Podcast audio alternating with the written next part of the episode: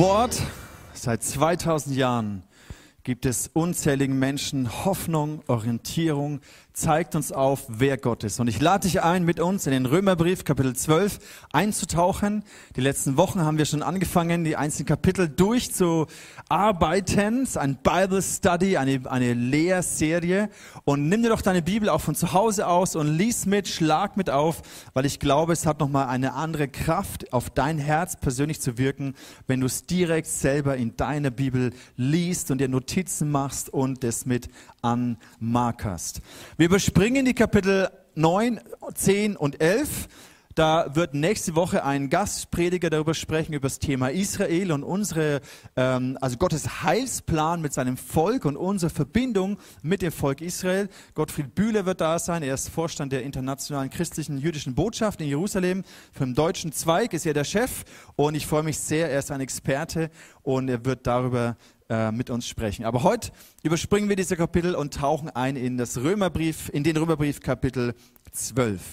Die letzten Male haben wir immer wieder hier diese Schatztruhe dabei gehabt und einige Schätze hier herausgehoben und auch heute wieder wünsche ich mir, dass diese Verse, die wir uns anschauen, direkt zu dir sprechen und dass du Schätze daraus mitnehmen kannst, die dein Leben, dein Horizont von Gott, dein Glaubensleben bereichern und dein Horizont sprengen. Das Thema von heute heißt, was ist denn unsere Antwort auf die Liebe, die Gnade, die Barmherzigkeit Gottes, die wir erfahren haben. Luther legt, äh, nicht Luther, Paulus legt in den ersten Kapiteln die Grundlage dafür. Er zeigt uns, was Gerechtigkeit bedeutet, was Gerechtigkeit nicht aus Werken, sondern aus Glauben bedeutet. Ihr erinnert euch vielleicht an die Himmelsleiter, die wir hier hatten vor einigen Wochen. Und Paulus baut diesen ganzen Brief auf. Und er legt die Grundlage, des Evangeliums, weil das ist die Basis, dass wir wissen und erkennen, und das war die Offenbarung, die Luther hatte, dass wir nicht aus Werken gerecht sind vor Gott, sondern aus Gnade und aus Glauben. Und jetzt steigen wir direkt ein in den ersten Vers. Er beginnt mit dem Wort in der Hoffnung für alle, weil. Ich lese mal den ganzen Vers vor und dann zoomen wir heute richtig in einzelne Worte. Wir machen heute richtig ein Wort Bible Study, zoomen wir rein. Aber lasst uns erstmal den ganzen Vers lesen. Weil ihr Gottes reiche Barmherzigkeit erfahren habt, fordere ich euch auf, liebe Brüder und Schwestern, euch mit eurem ganzen Leben Gott zur Verfügung zu stellen. Seid ein lebendiges Opfer, das Gott dargebracht wird und ihm gefällt. Ihm auf diese Weise zu dienen, ist der wahre Gottesdienst und die angemessene Antwort auf seine Liebe. Okay, da steckt so viel drin. Lass uns reingehen. Es beginnt mit dem Weil. Und weil ist genau die Grundlage. Wir sind, weil wir Gottes Barmherzigkeit erfahren haben. Wir brauchen nicht mehr uns hocharbeiten, damit wir, wenn wir alles richtig machen, Gott uns annimmt und wir bei Gott sein können, sondern weil uns vergeben ist aus purer Gnade, weil wir angenommen sind, weil die Gerechtigkeit von Jesus unsere Gerechtigkeit geworden ist. Und hier heißt es, Paulus schreibt, weil wir Gottes reiche Barmherzigkeit erfahren haben. Vor zwei Wochen haben wir darüber gesprochen, dass wir Kinder Gottes geworden sind durch Adoption dass wir geistlich gesprochen wie adoptiert sind. Und adoptier, ähm, es bedeutet, Gott hat sich für dich entschieden. Wenn ein Elternpaar ein Kind adoptiert, dann wählen sie dieses Kind bewusst aus. Das Kind kann nichts dazu tun. Es wird einfach ausgewählt, weil die Eltern sich dafür entschieden haben. Und so hat Gott dich auserwählt. Aus reiner Gnade, aus reiner Barmherzigkeit. Und wir haben für zwei Wochen über die Privilegien gesprochen dass wir Kinder Gottes sein dürfen. Wir haben darüber gesprochen, dass wir dadurch Geborgenheit bei Gott erleben dürfen, Sicherheit erfahren, dass wir in der Autorität eines Sohnes, einer, einer Tochter auftreten dürfen im Haus. Ein Privileg ist, dass wir Intimität mit Gott, dem Schöpfer von Himmel und Erde haben dürfen, dass wir ihm nahe sein dürfen, dass wir eine reiche, ein reiches Erbe uns erwartet und, und, und. Wir haben über all diese Privilegien gesprochen der Kindschaft Gottes. Und das meint Paulus hier, weil wir diese Barmherzigkeit erfahren haben. Barmherzigkeit bedeutet, du kannst dir das nicht verdienen und du hast es nicht verdient. Es war reine Initiative und Barmherzigkeit von Gott. Und das haben wir dargestellt mit, wo haben wir es? Hier. Ups. Mit diesem VIP-Pass. Ja. Kind Gottes zu sein bedeutet, du hast so einen VIP-Pass bekommen, mit dem du Zugang hast, unlimitiert. Überall dort, wo Gott ist, wir haben Zugang, weil wir seine Kinder sind. Wir haben Zugang zu den Schätzen, zu dem Erbe, zu den Reichtümern Gottes. Und das haben wir uns vor einigen Wochen, äh, vor zwei Wochen angeschaut. Also, weil wir Gottes Barmherzigkeit erfahren haben. Ganz wichtiges Prinzip. Häufig sind wir so religiös verbohrt, weil Religion uns immer wieder sagt, du musst damit.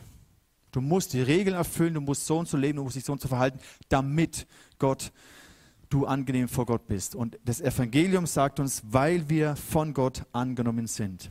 Deswegen lebe ich jetzt entsprechend, handle ich. Wir haben über die Gebote gesprochen, dass eben die Gebote Gottes gut sind, genial sind, dass sie Leben fördern, dass sie aber nicht mehr die Himmelsleiter sind, mit der wir uns Gott nähern, sondern weil wir nahe sind, leben wir nach den Maßstäben der Gebote Gottes. Und hier Paulus schreibt es auch, ich habe es euch markiert, das ist unsere Antwort. Also am Ende kommt er darauf, weil wir die Barmherzigkeit erfahren haben, ist das die Antwort, unsere Reaktion auf diese Auserwählung, auf diese Barmherzigkeit Gottes. Paulus schreibt an anderer Stelle, wir lieben, weil er uns zuerst geliebt hat. Eine interessante Frage ist, nicht nur, warum hat Gott mich auserwählt, sondern, oder nee, äh, eine interessante Frage ist diese Auserwählung Gottes. Was habe ich jetzt dazu beigetragen? Also habe ich dazu beigetragen, dass ich Jesus erkannt habe? Oder konnte ich Jesus nur erkennen, weil Gott mich auserwählt hat?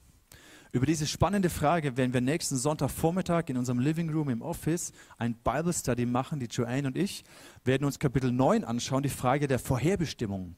Habe ich Gott erkannt, weil ich dazu vorherbestimmt war, von ihm, ihn zu erkennen?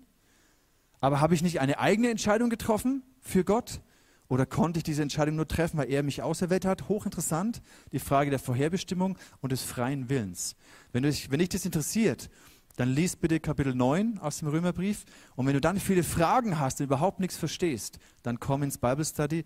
Ich weiß nicht, ob du danach alles verstehst, weil wir sicherlich auch nicht alles kapieren, aber wir wollen uns zumindest Zeit nehmen, da einzutauchen. Okay, also ganz wichtige Basic, Grundlage, weil wir Gottes Barmherzigkeit erfahren haben. Alles, was jetzt kommt, die nächsten Kapitel, Kapitel 12, Kapitel 13, Kapitel 14, hier spricht Paulus über, den, über das Leben von uns Christen, das Leben in der Gemeinde. Das heißt, weil wir verändert sind, weil wir Barmherzigkeit erfahren haben, deswegen ändert sich jetzt unser Leben. Und wie dieses Leben ausschaut, ganz konkret, das beschreibt Paulus in diesen Versen und in diesen folgenden Kapiteln. Es geht weiter mit, ich fordere euch auf, weil ihr Gottes Barmherzigkeit erfahren habt, liebe Brüder, fordere ich euch auf. Das Wort fordern ist schon sehr deutlich. Es ist nicht so ein, ja, du könntest ja mal darüber nachdenken, ob du nicht vielleicht irgendwie auch mal für Gott oder so, sondern hey, ich fordere euch auf. Das heißt, es ist ein ganz klarer Appell, den Paulus stellt. Und jede Forderung ist mit einer Erwartung verknüpft. Und Forderungen an sich hm, mögen wir nicht so. Ne? Wir haben Angst vor Überforderung.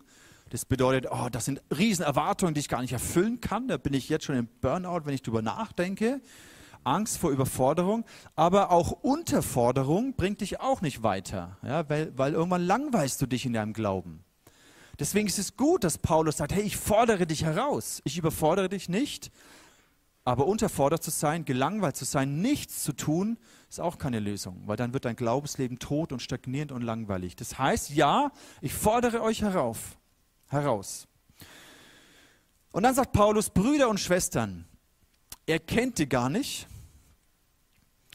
Der war noch nie in Rom vorher, also der schreibt den Brief, ohne die Gemeinde in Rom gekannt zu haben. Er kommt erst später nach Rom. Aber er schreibt trotzdem, liebe Brüder und Schwestern. Und das ist so stark, das zeigt, dass weltweit wir verbunden sind als Familie. Deswegen sind wir auch verbunden mit Christen in der Ukraine, die wir nicht mal kennen, noch nie gesehen haben. Aber Paulus spricht ja ganz bewusst, hey, wir sind Brüder und Schwestern. Wir gehören zusammen. Wir sind eine Familie, weil wir alle sind adoptiert von Gott. Da ist keiner besser oder schlechter, sondern wir, wir haben, keiner von uns hat es verdient. Wir haben alle die gleiche Barmherzigkeit erfahren. Gott hat sich für uns entschieden. Wir alle sind auserwählt und das macht uns zu Brüdern und Schwestern. Und keine Gemeinde, keine Familie, keine Gemeinde ist perfekt. In einer Familie ist es langsam, ist es mal holprig und du kannst dich nicht für deinen Bruder und für deine Schwester, du hast sie nicht ausgesucht. Du hast dich nicht entschieden, jetzt möchte ich noch ein Geschwisterchen, sondern das haben deine Eltern irgendwie geplant, meistens. Aber was du machen kannst, du kannst deinen Bruder, deine Schwester erwählen. Du kannst dich entscheiden, ihn anzunehmen. Und es ist auch ein wunderbares Geheimnis der Erwählung, das formt und schließt und bindet eine Familie zusammen. So, ich fordere euch auf, liebe Brüder und Schwestern, euch mit eurem ganzen Leben Gott zur Verfügung zu stellen. Auch interessant. Was bedeutet denn zur Verfügung stellen? Lass uns da mal kurz einen Moment drüber nachdenken. Etwas zur Verfügung zu stellen bedeutet hier Du kannst es haben. Hier ist es. Du kannst darüber verfügen. Bedeutet, du kannst es haben, du kannst es gebrauchen, es soll dir dienen. Du kannst entscheiden, was damit passieren soll. Ich stelle es dir zur Verfügung. Zum Beispiel, wenn du sagst, hey, du kannst über meine Zeit verfügen. Dann heißt es, okay, was du mir sagst, was ich in dieser Zeit tun soll, das tue ich. Wenn du sagst, hey, hier ist ein gewisser Geldbetrag, über diesen Geldbetrag kannst du verfügen. Bedeutet, du kannst entscheiden, was damit passieren soll. Wenn du ein Auto hast und jemand die Autoschlüssel gibt, sagst hier, ich stelle dir mein Auto zur Verfügung. Heißt, du kannst es haben. Gebrauch es, nimm es. Es soll dem dienen, es soll dir helfen, das, was du, wozu du es eben brauchst. Hier ist der Schlüssel. Ich gebe dir die Verfügungsgewalt. Und das meint Paulus damit. Was heißt es jetzt, wenn er sagt, unser ganzes Leben sollen wir Gott zur Verfügung stellen? Bedeutet, wir, wir lassen ihn verfügen über unser Leben. Wir haben uns ja angeschaut die, äh, in der Serie im Januar, was unser ganzes Leben bedeutet. Wir schauen immer wieder auf diese fünf Lebensbereiche. Unser Glaube, unsere Beziehungen, unsere Gesundheit, unsere Ressourcen und unsere Arbeit. Und jetzt mach dir kurz Gedanken, was heißt es, Du begibst den Schlüssel und sagst, Gott, hier, du kannst es haben. Ich stelle es dir zur Verfügung. Du kannst entscheiden, was damit passieren soll. Du kannst es gebrauchen, es soll dir dienen. Jetzt kannst du sagen, okay, Gott, meine Gesundheit, meine Beziehungen, meine Ressourcen, das heißt meine Talente, meine Zeit, mein Geld, meine Arbeit, das, was ich tue, was ich kann, meine Begabungen, ich stelle es dir zur Verfügung. Es soll dir dienen. Es soll deinem Willen dienen. Hier ist der Schlüssel. Und dazu fordert uns Paulus auf, unser ganzes Leben Gott zur Verfügung zu stellen. Und es braucht immenses Vertrauen. Wir reden immer so leicht davon. Gott, ich gebe dir mein Leben. Aber wenn es dann konkret wird mit der Zeit oder mit deinem Geld oder mit meinen Talenten oder mit meinen Beziehungen, mit meiner Gesundheit, mit meinem Körper, wenn es dann konkret wird, dann merke ich, oh hoppla, was, was habe ich denn da gemacht? Und dieser Schritt, Gott sein Leben zur Verfügung zu stellen, braucht immenses Vertrauen. Immenses Vertrauen. Aber Paulus sagt, das ist die angemessene Antwort auf die Liebe Gottes, die wir erfahren haben, auf die Barmherzigkeit Gottes. Die gute Nachricht ist, um Gott dein Leben zur Verfügung zu stellen, musst du nicht unbedingt Mönch werden. Hat jemand schon mal mit den Gedanken gespielt, Mönch zu werden? Nee. Also ich zumindest nicht. Ah, mein Papa sogar echt. Krass. Gut, dass du es nicht geworden bist. okay. Also, es gibt andere Wege. Ne? Ich habe mich mit dem Franz von Assisi, ein hochinteressanter Typ, ja, kommt aus einem reichen Haus. Sein Vater war Stoffhändler und so weiter. Und dann ähm, hat er ein bisschen gekämpft und war im Gefängnis und so weiter. Auf jeden Fall plötzlich merkt er, hey, ich will dieses reiche Leben gar nicht. Ich werde Mönch und lebe in Armut. Muss nicht unbedingt dein Weg sein, muss nicht unbedingt Mönch werden. Du kannst aber trotzdem sagen, auch ohne Mönchsgewand, Vater Gott, ich stelle dir mein Leben zur Verfügung. Alles, was ich bin und was ich habe, soll dir dienen. Und Paulus schreibt, das ist die Antwort auf Gottes Liebe. Deswegen dieser Titel, unsere Antwort auf diese unfassbare Liebe und Barmherzigkeit Gottes ist, dass wir unser ganzes Leben ihm zur Verfügung stellen. Weiter geht's mit, dass wir ein lebendiges Opfer sind. Jetzt wird schon ein bisschen crazy, ein lebendiges Opfer. Was, was, was will er denn damit jetzt schon wieder? Opfer. Hört sich aber ganz komisch an, ja, du Opfer. Also, früher war es so, dass die Gläubigen sind in den Tempel gekommen in Jerusalem, haben dort, das war der Ort, wo sie angebetet haben. Es gab ja keine Celebrations irgendwo in Jerusalem oder in Judäa, sondern das Volk ist in den Tempel gegangen, dort haben sie Gott angebetet, haben ihr Opfer dargebracht. Es gibt ganz verschiedene Opfer. Zum einen gab es das Sühneopfer. Da wurde ähm, das Blut vergossen für die Schuld. Spricht Paulus jetzt von dieser Art Opfer? Nein, weil Jesus ist unser Sühneopfer. Wir müssen keine Opfer mehr bringen, damit uns Schuld vergeben wird, sondern durch das Opfer von Jesus, durch seinen Tod, er ist das Lamm Gottes, das geopfert wurde an unserer Stelle. Deswegen brauchen wir nicht mehr dieses Sühneopfer bringen. Es gab aber auch das sogenannte Brandopfer. Hat bedeutet, Du hast dein bestes Tier in deiner Herde ausgesucht und hast es in den Tempel gebracht und dann wurde es komplett verbrannt. Also getötet natürlich vorher und dann wurde es verbrannt als ein Brandopfer. Und dieses Brandopfer durfte nicht ein lahmes, krankes, schwaches Tier sein, das du eh nicht mehr gebraucht hast, das eh nicht mehr äh, neue Tiere gemacht hat, sondern das beste Tier hast du Gott dargebracht als Brandopfer. Und ich glaube, das ist das, was Paulus meint. Das Beste ist für Gott. Er ist Nummer eins. Und das ist die angemessene Antwort auf seine Liebe. Dieses Art Opfer zu sagen, Gott, hier ist mein Leben. Ich gebe dir die beste Zeit. Ich gebe dir das Beste meiner Talente. Ich gebe dir das Beste meiner Finanzen. Ich gebe dir das Beste, weil du würdig bist. Und so eine Art Opfer soll unser Leben sein. Dieses vollständige Verbrennen symbolisierte, Gott, alles, was ich habe, ist eh von dir. Du bist mein Versorger. Du hast mir dieses Tier sowieso gegeben. Und ich bringe es dir zurück als ein Symbol, dass ich dir alles gebe. Das Opfer von diesem einen Tier war symbolisch für Gott alles gebe ich dir zurück und ehre dich mit allem, was ich habe. Das ist das lebendige Opfer. Und Paulus schreibt jetzt weiter, dass wir unseren Leib Gott als ein Opfer bringen. Und das finde ich großartig, weil es hier keinen Dualismus gibt. Es ist nicht so, das eine ist geistlich und es ist gut und der Leib und die Seele sind eben schlecht. Das ist mir das griechische Denken. Sondern Gott sagt, hey, euer Körper, das, was ihr könnt, soll dieses Opfer sein. Da wird es konkret. Das ist nicht abstrakt spirituell, sondern ganz konkret euer Leib. Bedeutet zum Beispiel dein Gehör. Ja, wenn ihr Cornelia Sound mischt, dann hat sie ihr Gehör und mit diesem Gehör ehrt sie Gott, indem sie das hier macht. Oder die Musiker, die hier irgendwelche Harmonien kreieren und sonstiges. Mit ihrem Gehör, mit ihrem Körper, mit ihrem Gehör das stellen sie Gott zur Verfügung. Mit deinem Gespür für, für Licht und für Schönheit oder mit deiner Stimme, mit dem, was du tun kannst, was du vielleicht malen kannst, die Talente mit deinen Händen oder wenn du ganz praktisch etwas machst, wenn du kochen kannst oder wenn du hier Dinge vorbereitest. So praktisch ist es. Es ist kein Dualismus, sondern unser ganzes Leben ist alles mit einbezogen.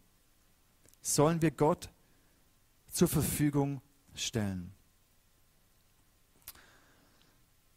Es soll heilig sein. Ein Opfer, das lebendig heilig ist. Was bedeutet heilig? Heilig bedeutet reserviert, abgesondert. Das ist schon belegt. Das steht nicht mehr für etwas anderes zur Verfügung. Es ist abgesondert, es steht woanders, abgetrennt von dem Rest. Das ist heilig, reserviert für Gott. Es bedeutet, dass Gott nicht das bekommt, dass wir Gott nicht das bringen, was wir übrig haben, sondern wir nehmen etwas, was das, das beste Tier, und wir sondern es ab von der Herde, weil es eine Bestimmung hat für Gott. Das bedeutet heilig sein. Ein Opfer, das ihm gefällt. Auch interessant. Was gefällt denn Gott in deinem Leben? Dreht sich nicht so vieles in unserem Leben darüber, was Menschen gefällt oder was mir selbst gefällt? Wie viel sind wir in unseren Entscheidungen geprägt von dem, was Menschen von uns wollen? Wie viel Energie bringen wir auf, um Menschen zu gefallen oder um mir selber zu gefallen? Aber es soll ein Opfer sein, das soll unser Maßstab sein, dass es Gott gefällt. Deswegen die Frage, Gott, hast du Freude an der Art und Weise, wie ich meinen Glauben lebe, wie ich meine Prioritäten setze, wie ich meine Beziehungen lebe, meine Ehe lebe? Meine Sexualität lebe? Hast du Freude daran, wie ich meine Zeit investiere, meine Gesundheit, meinen Körper einsetze? Hast du Freude? Gefällt es dir? Macht es dir Freude? Diese Adoptivkinder, die ausgewählt wurden und der, der römische Hausherr, der einen Sohn adoptiert hatte, Ihm wurde alle Schuld erlassen, er hat ein neues Leben, einen neuen Namen bekommen und seine Aufgabe war, war, es aber, seinem Vater, seiner Familie, dem Namen, den er jetzt empfangen hat, Ehre zu bringen. Und so sind auch wir, haben wir diesen Namen von Jesus Christus empfangen in der Taufe. Wir werden getauft auf den Namen Jesus Christus. Und unsere Aufgabe ist es, diesem Namen Ehre zu bringen. Dieser dieses Ehebewusstsein ist bei uns nicht so ausgeprägt. Es gibt Kulturen, da ist es extrem ausgeprägt, Ehre und Schande. Zum Teil auch ist es ein Götze geworden, Ehre und Schande. Und da wird viel Ungutes auch gemacht im Namen der Ehre oder um Schande abzuwenden. Aber dennoch ist es in einem gesunden Maß unsere Aufgabe, wir wollen Gott ehren. Unser Leben als Söhne und Töchter Gottes soll den Vater, den Namen, den wir tragen, ehren. Es ist wie so ein Sohn, der Fußball spielt, von seinem Vater trainiert wurde. Und dann ist er auf dem Spiel und er rennt und er gibt sein Bestes und er schießt das Tor und sein Vater steht draußen und freut sich. Der Sohn schießt nicht das Tor, weil er dann mehr oder weniger geliebt ist. Er weiß, mein Vater liebt mich, er ist mein größter Fan, er ist für mich. Aber wie cool ist es, wenn ich das Tor schießen kann und mein Vater draußen mir zujubelt und es ihm Freude bereitet und ihn ehrt. Das war der erste Vers. Kann man schon mal über einen Vers so lange reden? Wir schauen uns jetzt einen Videoclip an von unserem Expertenteam, die nochmal ein paar dieser Begriffe auf den Punkt gebracht haben.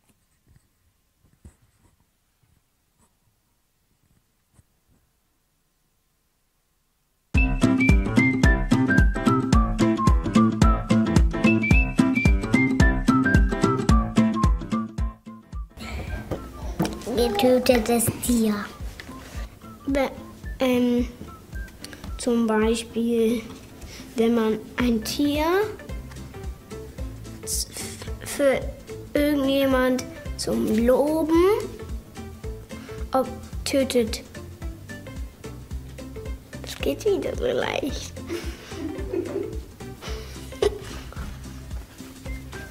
uh, uh, uh, uh, uh. Den will's nicht.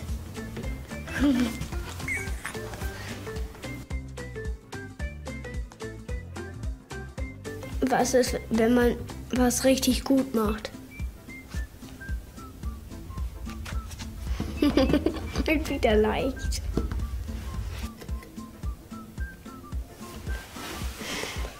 Wenn man schon ganz viel von einem Haus gebaut hat.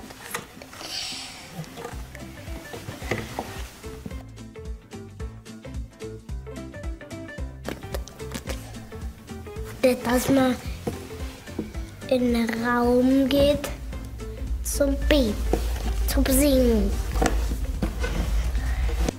Äh, Eine Kirche eine Kirche, wo man Musik macht.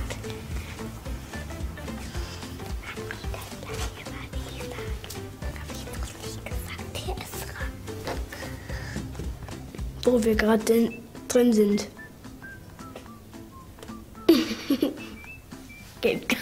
Wieder ganz leicht, weil wir sind ja gerade drin.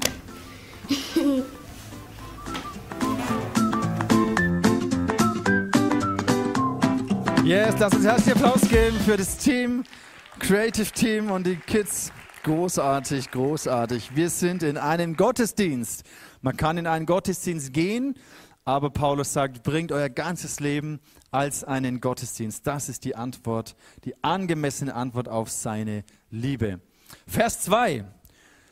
Passt euch nicht den Maßstäben dieser Welt an, sondern lasst euch von Gott verändern, damit euer ganzes Denken neu ausgerichtet wird. Nur dann könnt ihr beurteilen, was Gottes Wille ist, was gut und vollkommen ist und was ihm gefällt. Damals wie heute war das schon eine große Challenge von den Römern oder Griechen, die Jesus kennengelernt haben, ihr, ihr Denken zu verändern, die Wertmaßstäbe Gottes zu erkennen und zu sagen, aha, so war der Plan von Gott für zum Beispiel Arbeit oder meinen Umgang mit meinem Nächsten oder mit Feinden oder mit meiner Familie. Also das heißt, und, und, und, diese Frage ist für uns heute genauso relevant, wenn wir diese fünf Lebensbereiche anschauen, entscheiden wir gemäß einer Wert, gemäß Wertmaßstäben, die wir haben. Ich lebe meinen Glauben, die Zeit, die ich in meinen Glauben investiere, ich lebe meine Beziehungen, meine Gesundheit, meine Ressourcen, meine Arbeit gemäß Wertmaßstäben. Und woher kommen diese Maßstäbe? Wer hat mein Denken, meine Entscheidungen geprägt? Und Paulus sagte, hey, wir sollen uns eben nicht den Maßstäben dieser Welt anpassen, sondern lernen, neu zu denken. Unser Denken neu auf ihn auszurichten. Wir hatten hier diesen Kompass ganz am Anfang. Dieser Kompass gibt uns Orientierung. Dieser Kompass zeigt uns nicht jeden einzelnen Schritt, den ich gehen muss, aber er gibt mir die Richtung vor. Und daran kann ich mich orientieren. Jetzt steht hier ein interessantes Wort, und zwar lasst euch von Gott verändern. Dieses Wort verändern im Griechischen heißt Metamorpho. Hat es schon mal jemand gehört? Natürlich, ne? Metamorphose. Bestes Beispiel dafür ist, dass Gott eben nicht nur will, dass wir unser Verhalten verändern, aber innerlich eigentlich noch die gleichen Menschen sind, sondern er möchte uns von innen heraus verändern. Religion sagt dir immer, was du tun musst, aber es verändert nicht dein Herz. Gott möchte dein Herz verändern, sodass dein Handeln dementsprechend geprägt wird. Genauso wie in diesem Bild. Gott möchte nicht eine Raupe, die fliegen kann. Schon mal überlegt? Das ist nicht das Ziel. Eine Raupe, die fliegen kann. Was natürlich gar keinen Sinn machen würde. Aber Gott fängt von innen heraus an, uns zu verändern, damit wir ein neues Wesen werden, eine neue Schöpfung werden, wie es im Korintherbrief heißt. Also Gott fokussiert auf unser Herz. Und dann richtet er unser Denken, dann sollen wir unser Denken auf ihn ausrichten. Das ist genauso wie in so einer Krise um uns herum, wenn die Welt zusammenbricht. Worauf richte ich mein Denken aus? Natürlich schauen wir Nachrichten und hören uns das an. Aber dann ist immer die Frage, okay, Gott, wo geht jetzt mein Fokus hin? Und da merken wir, dass wir Veränderung brauchen. Vers 3. Ich gebe jetzt ein bisschen Gas. Ein paar Sachen muss ich auch leider überspringen möchte eure Zeit nicht zu strapazieren, aber ich sage es euch, das ist großartig, da steckt so viel Gutes drin. So, Vers 3.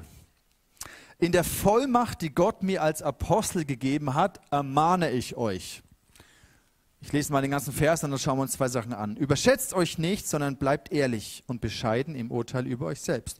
Keiner von euch soll sich etwas anmaßen, was über die Kraft des Glaubens hinausgeht, die Gott ihm geschenkt hat. Paulus stellt erstmal klar, wer er ist. Er sagt, in der Vollmacht, die Gott mir als Apostel gegeben hat. Zum einen sagt er, hey, Gott hat mich dafür berufen. Er hat mich beauftragt, euch das zu schreiben. Was ist denn eine Vollmacht? Mal überlegt, was bedeutet Vollmacht?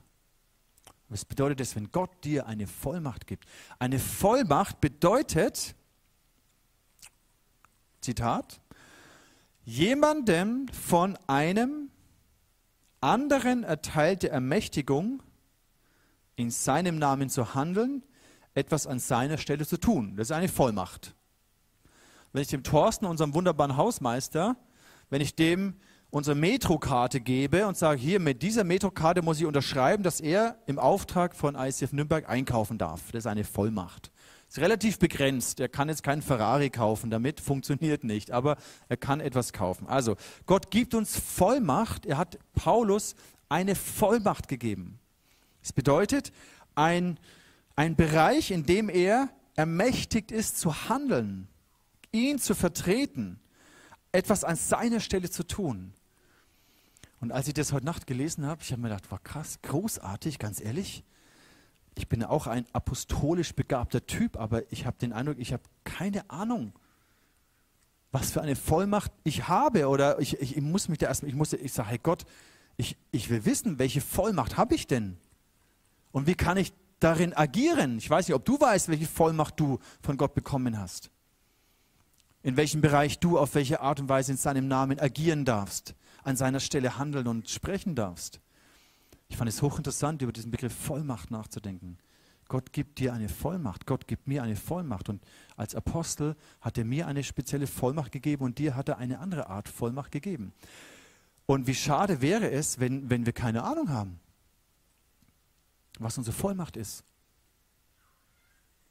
dann können wir das ja gar nicht tun, wozu Gott uns beauftragt, was wir tun sollen. Und jetzt schreibt er was Interessantes. Er sagt, Kraft des Glaubens. Am Ende. Keiner von euch soll sich etwas anmaßen, was über die Kraft des Glaubens hinausgeht, die Gott ihm gegeben hat. Was meinst du, meint Paulus mit Kraft des Glaubens, die Gott dir geschenkt hat? Eine andere Übersetzung heißt, ich habe euch mal ein paar mitgebracht, äh, Hoffnung für alle und Neue Genfer.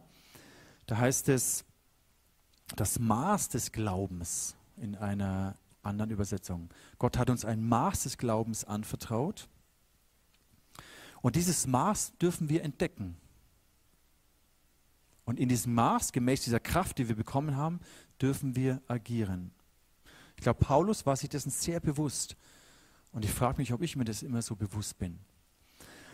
Und dieser Vers des Maß des Glaubens macht nur Sinn, wenn wir den nächsten Vers lesen, nämlich Vers 4.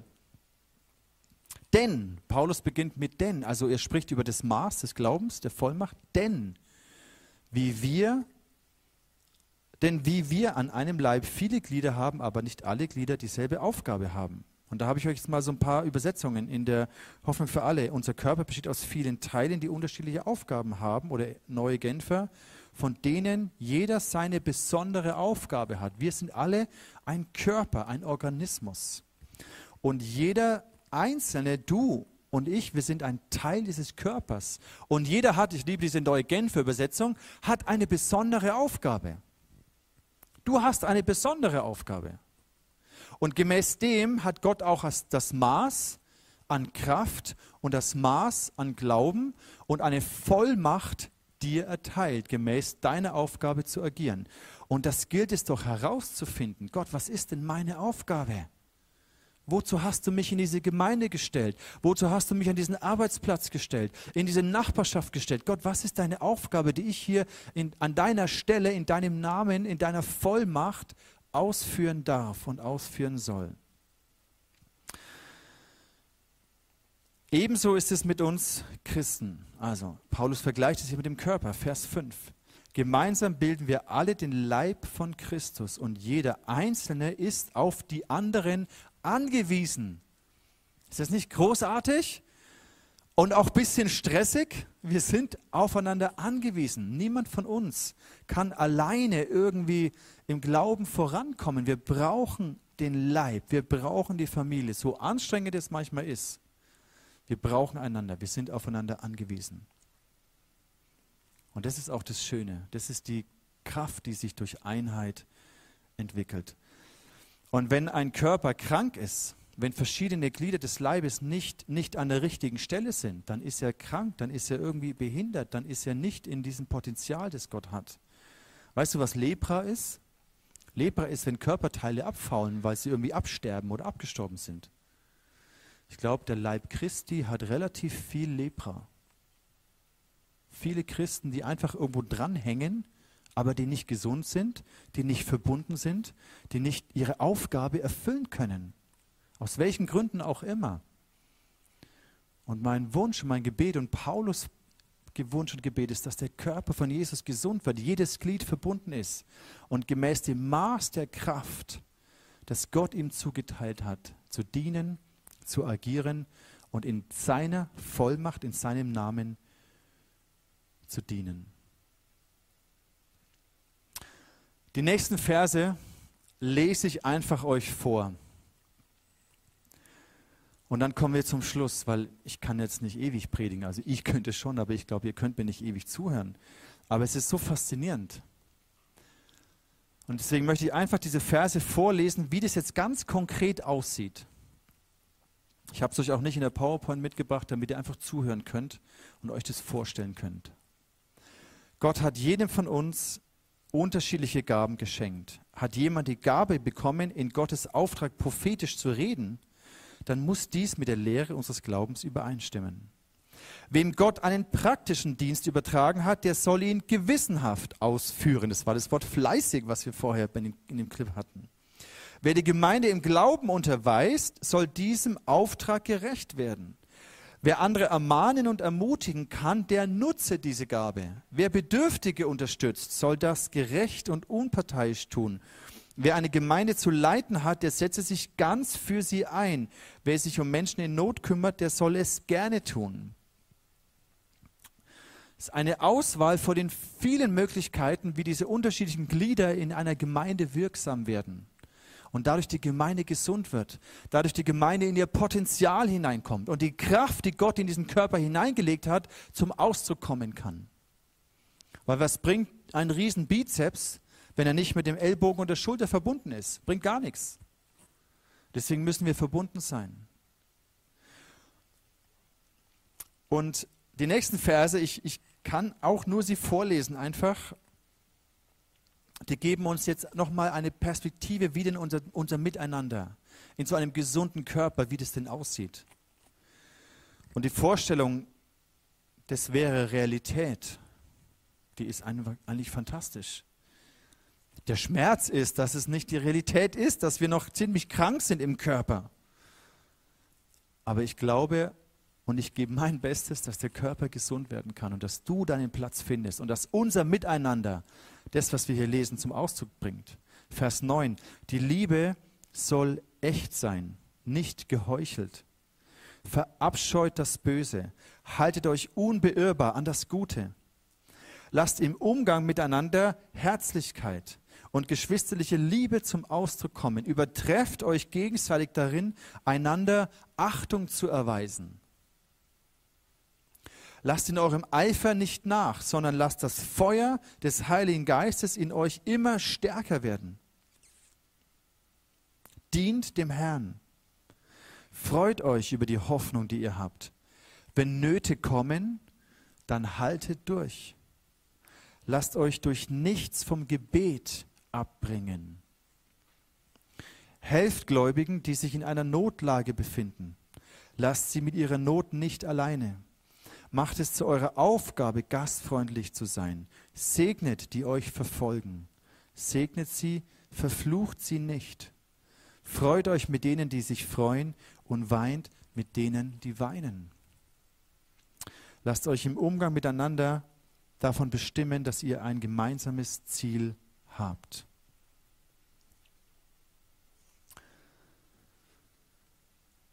Mein Gebet ist, dass diese Worte in unserer Gemeinschaft immer mehr stärker und stärker Realität werden. Es ist schon spürbar, aber es hängt an jedem Einzelnen von uns, ob wir das leben oder nicht. Und weil wir um diese Klammer zu schließen, weil wir Gottes reiche Barmherzigkeit erfahren haben, ist dieses Leben, wie es hier beschrieben wird, die angemessene Antwort auf Gottes Liebe. Möchten schließen mit einer Schatzkiste. Und in dieser Schatzkiste haben wir symbolisch lauter kleine Goldnuggets in Form von Werthers Echte verborgen. Und diese Verse sind so reich. Die einzelnen Worte, allein dieses, die Vollmacht des Apostels oder die, die Antwort und das Opfer und der Gottesdienst und, da, und die, die Kapitel vorher, da steckt so viel Reichtum drin. Es sind Schätze an Reichtum. Und wir möchten dich einladen, jetzt gleich während diesem nächsten Song vorzukommen, dir so einen Wert das Echte für dich mitzunehmen, zu sagen, Gott ich, ich nehme diesen Reichtum. Ich, ich, du kannst ihn gerne jetzt dann auch schon lutschen und sagen, oh Gott, ich, ich nehme das in mich auf. Ich will, dass dein Wort mich verändert. Ich, ich brauche das. Ich habe so einen Hunger nach dem bekommen. Ich nehme diese Schätze mit. Wenn du die eine oder andere Predigt verpasst hast, dann, dann hör sie dir nochmal an. Hör dir die vom letzten Jahr an, wo wir über die ersten sechs Kapitel gepredigt haben. Und entdecke für dich diesen Schatz des Evangeliums. Und dann nimm dir aber auch einen zweiten mit. Den darfst du aber nicht lutschen. Der ist für jemand, den du segnen möchtest, symbolisch als, hey, dieser Schatz ist nicht nur für mich alleine. Dieser Reichtum, der, der kann nicht bei mir bleiben sondern ich bin gesegnet, um ein Segen zu sein. Es muss rausgehen, ich möchte es weitergeben. Wo kann ich jemand anders Hoffnung geben, der gerade hoffnungslos ist? Wo kann ich jemand anders, der seinen Blick von Gott weggerichtet hat auf die Umstände, auf die Nachrichten, auf, auf Corona, auf wie kann ich ihn wieder zu Gott hinführen? Wie kann ich für ihn beten, ihn ermutigen? Wie kann ich ihm dienen in der Gabe, die Gott mir gegeben hat? Und dafür nimm dir den zweiten mit. Wenn du sagst, Gott, was ist mein Mandat? Was ist meine Vollmacht? Was ist mein Platz im Körper? Auf welche Art und Weise soll ich dich repräsentieren? Soll ich das tun, was du an deiner Stelle tun möchtest? Wie kann ich jemand anders die Liebe, die Frieden und die Hoffnung weitergeben? Dann nimm dir den zweiten mit. Lass uns beten. Jesus, danke, dass wir in diesem Leben Gnade und Barmherzigkeit empfangen haben. Ich habe hier noch eine Box, wir stellen hier drei hin. Kannst du dir auch welche rausnehmen? Von dieser Seite her. Wir haben noch eine Box für hier drüben. Du darfst alle alleine nehmen. Dürft ihr vorkommen während dem Song. Jesus, Jesus, du, es ist so unfassbar. Es ist eine Barmherzigkeit, die wir nicht die, die wir gar nicht fassen können. Der Reichtum, die Privilegien der Sohnschaft, die, die Gnade, die Gerechtigkeit, die wir nicht verdient haben. Und ich bete, dass diese Wahrheit des Evangeliums so tief in unser Herz hineinsinkt, dass sie von innen heraus uns verändert, metamorphosisiert oder wie das griechische Wort heißt. Wir wollen keine Raupen sein, die fliegen müssen oder fliegen lernen, sondern wir wollen verändert werden von innen heraus. Und unser Leben soll das widerspiegeln, dass wir Liebe und Barmherzigkeit erkannt haben. Das soll Ausdruck finden in unserem Miteinander, in unserer Gemeinschaft, in unserem Dienst, in unserer Liebe an den Menschen. Danke dafür, Jesus. Danke für diese Worte aus dem Römerbrief. Ich möchte diese Worte versiegeln durch das Blut von Jesus, dass sie Frucht bringen und uns verändern. Denn das Wort Gottes ist lebendig und hat Kraft. Halleluja.